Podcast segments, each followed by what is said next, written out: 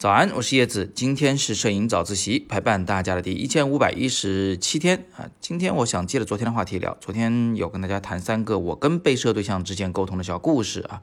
我的意思就是说，大部分时候其实我们还是要跟被摄对象沟通的。呃，这个呢，一方面是为了创作，另一方面也是因为那个我们的民法典嘛，一月一号就要实施了，呃，咱们还是得遵纪守法。那么有几位同学呢，就就着这个话题提了一些问题，提得很好，我就接着大家的问题继续往下聊。其中一位叫欧欧同学，他说，呃，那个摄影从来就不是能够捕捉纯粹的客观的事物的。这句话呢，他不理解，想问我之前哪一期有说过，我呢不太记得了，就好像没有专门讲过，好像是在也是在聊到什么话题的时候有跟大家提过，今天再次跟大家的来讲解一下。首先，那摄影呢，我们都认为它应该是客观的，对不对？包括我自己，我在拿起相机的时候，最开始想学摄影的时候，就是为了记录自己的生活，所以我们相信它是客观的。但是呢，它确实不是纯粹客观的。比如说，那个呃，咱们决定要拍摄一张照片，哎，这个决定谁下的呀？是人下的吧？你为什么决定在这一刻拍，不在上一刻拍照？对不对？这是你主观的影响。另外呢，就是你要不要构图吧？啊，你要不要选择机位吧？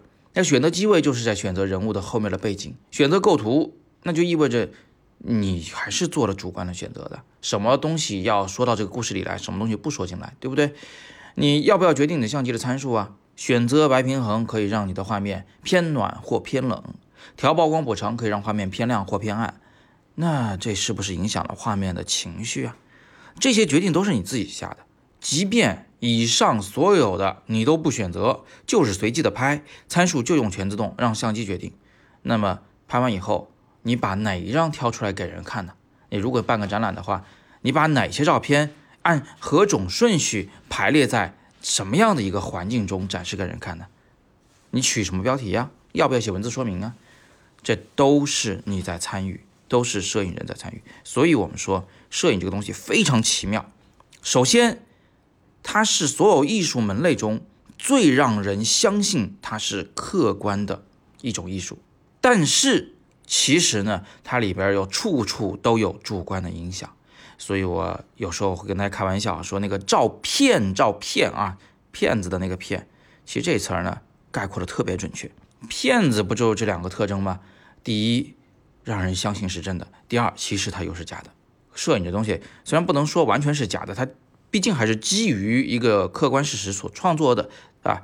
就即便是摆拍，那个摆的人总是真的吧，对吧？所以它还是基于现实所创作的。但是呢，它的表达里面却是有很多的主观的成分。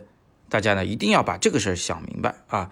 那接下来看看银河同学的问题啊，他说有的时候街头随机拍照。有可能刚好能捕捉到一个陌生人啊，很特别的瞬间，很特别的表情，或者流露出一个他觉得值得抓拍的情感状态。这个时候，呃，要是先去沟通，就错过抓拍时机了，啊。他问我是怎么处理这种情况的？拍完之后有没有必要去跟被摄对象沟通？那这里呢要分两种情况啊。第一种情况呢，就是我其实。不会拍到一张清晰的他的照片，比如说是个背影，或者说他快步走过一个大广告牌前，他自身是一个模糊的一个影像。那么这种情况下的，我拍了也就拍了，也就不会去跟人沟通了啊。那另一种情况呢，就是比如说有两个人正准备要接吻，这个时候我肯定不能，哎，对不起，我想拍一张你们接吻的照片，这肯定不行嘛，对吧？所以呢，哎呀，在那种情绪、那种气氛下。啊，我可能会先抓拍，抓拍完以后，我会跟对方打个招呼。呃，这个打招呼不见得是什么沟通啊，说我刚才想拍你是为了什么什么，不见得说这个了。但是有可能我就是举手示意啊，面带微笑举手示意，意思就是说我跟你们开了个玩笑啊，我给你们捕捉下来你们刚才非常好的瞬间。那讲个实际案例，就是我在上海拍那个迷笛音乐节的时候，啊，在江边儿。有一位女士穿的非常的复古，坐在江边的，不记得是干些什么事儿的。反正呢，我就当时就是想把她抓拍下来。我拍了一张，拍完以后，她非常惊讶，看着我啊，我就把照片秀给她看，然后她看了以后非常开心，说能不能给我一张？好，我把相机一伸给她，说这样吧，你就翻拍我的屏幕吧。你看，这也算是一种沟通嘛。这里啊，我要强调一个前提条件，就是什么时候我们能这么干呢？你一定要预先判断一下，就是这个场合下，这个人以他的个性啊，以他正在干的这件事情被我们打断，那会不会有所冒犯啊？你要有这个情商，你要知道什么情况可以拍，什么情况不能拍。如果你有把握，说我先抢拍，拍完以后我还能跟他做个好朋友啊，那这种情况下你就拍吧，事后补救这个沟通的环节也未尝不可。但是你也要知道这是有风险的，因为那个咱们民法典里面是规定了要保护公民的肖像权的，所以如果你的这个拍摄行为激起了对方的愤怒，那你可能会给自己惹很多的麻烦啊！而且这个呢，基本上是一判一个准，肯定是保护对方的利益。这个事呢，说起来复杂啊，大家要看情况来决定。最后来看一下一去二三里同学的问题，呃，他说。这个先沟通后拍，或者是先拍后沟通，或者拍了不沟通，这都取决于摄影师个人，也就取决于你需要什么啊，等等等等。最后他说呢，就是摄影还是应该理念先行，以大局观来影响这个创作的细节。这个呢说的没错啊，就是你应该怎么拍，其实取决于你自己。但是我要强调的是，不仅取决于你自己啊，还取决于对方他愿不愿意被你这样拍摄。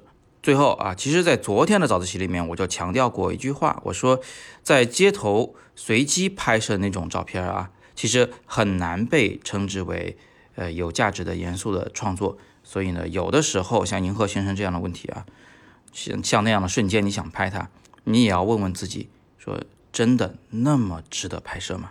照片里可能会有巧合，可能会有一些寓意，但是它的深度真的够吗？好，那今天我们就先聊这么多啊！别忘了元旦期间我们在深圳将有三天和五天两个版本的摄影工作坊，方便全国各地的朋友们来参加。不方便请假的，你可以选择三天的版本。课程详情请点击今天的阅读原文。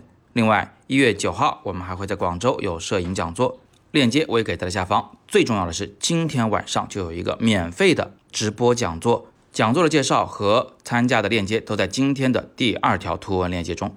今天是摄影早自习陪伴大家的第一千五百一十七天，我是叶子，每天早上六点半，微信公众号“摄影早自习”，不见不散。